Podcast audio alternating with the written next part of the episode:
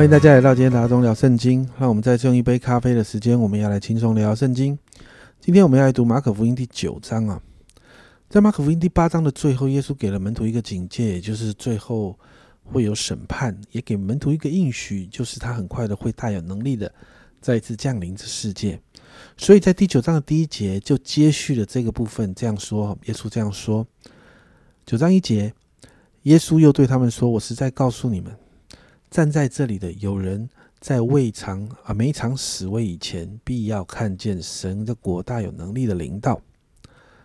接着，在二到十三节，耶稣带领门徒上了变相山；在二到八节，就谈到耶稣带着彼得、雅各、约翰上了变相山。那门徒们觉得有神的荣耀真的好的无比啊，并且看到耶稣与摩西还有以利亚谈话。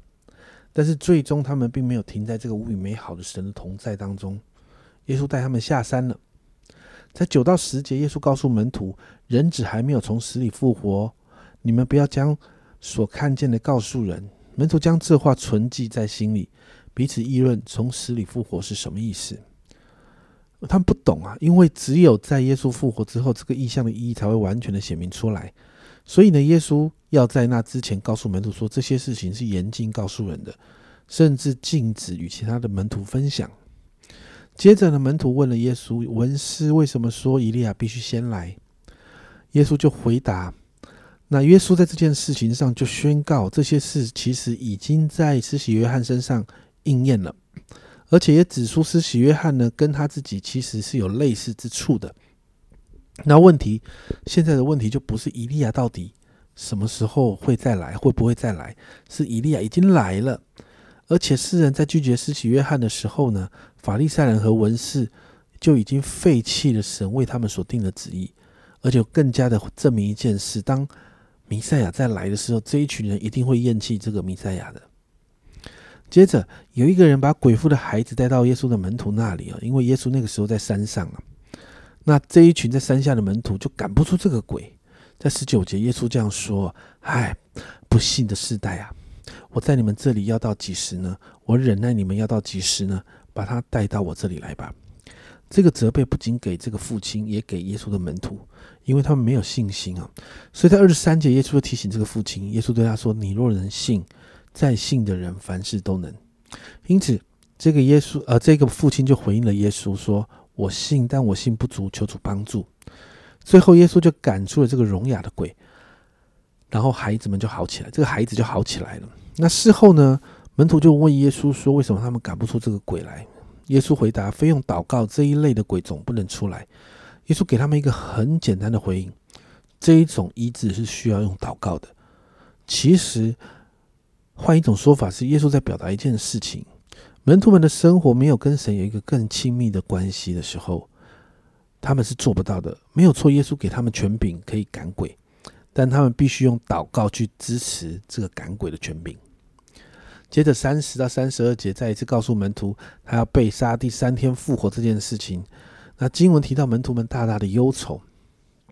然后在三十三到三十八节，门徒们就争论谁为大。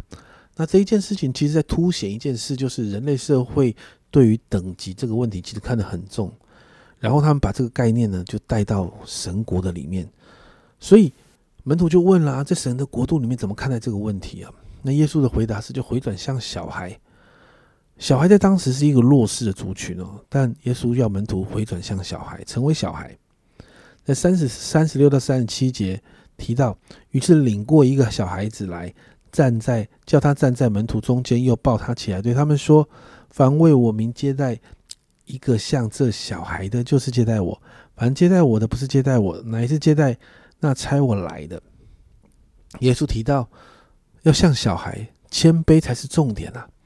耶稣提到在神面前谦卑自己，才会与神有真实亲密的关系。小孩之所以可以在神国为大，就是因为这一份关系啊！所以在三十八到四十节，耶稣跟门徒谈到一个原则啊：不抵挡我们的，就是帮助我们的。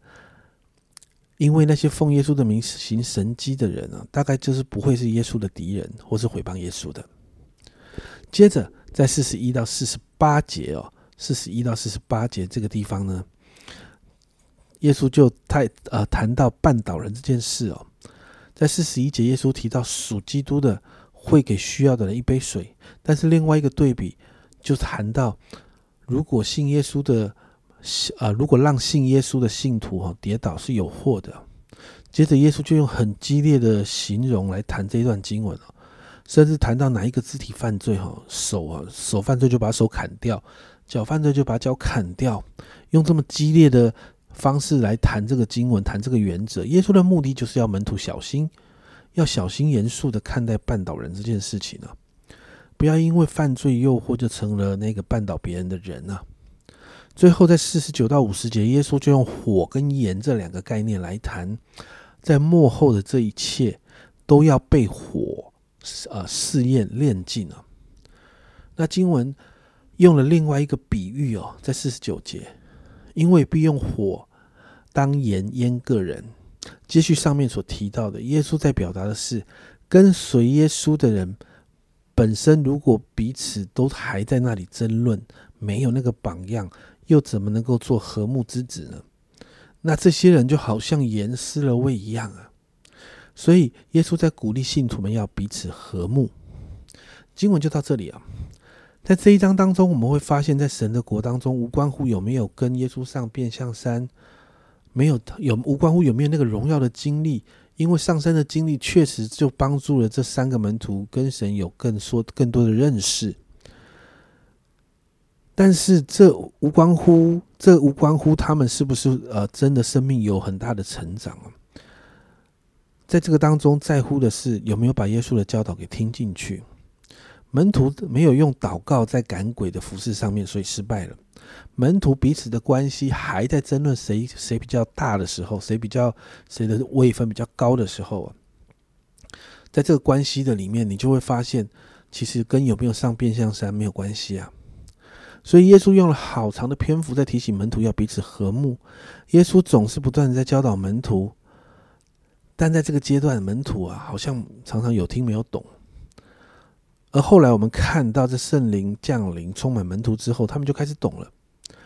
家人们，我们现在每一个相信耶稣的人，其实有圣灵也内住在我们心中，诶，因此我们可以明白耶稣的教导，还有圣经的法则。所以，好不好？让我们为我们自己祷告。我们跟那些门徒很不一样啊，因为我们已经领受圣灵了。所以为自己祷告，让我们每一天读圣经。我们不是只是看过去，而是让神的话成为我们生活的准则。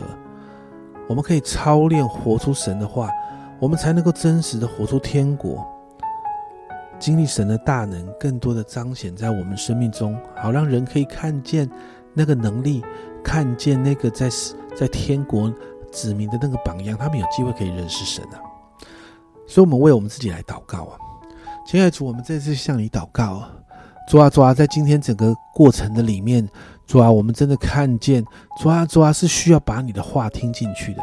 主啊，主啊，你不断在教导门徒许许多多的事情。主啊，但是在这个教导的里面，主啊，门徒似乎有听没有懂，门徒似乎在一些原则上他们没有抓到重点。主啊，有时候我们也是这样。主啊，但是主啊，你帮助我们。主啊，主啊，我们里面，主啊，谢谢你把圣灵。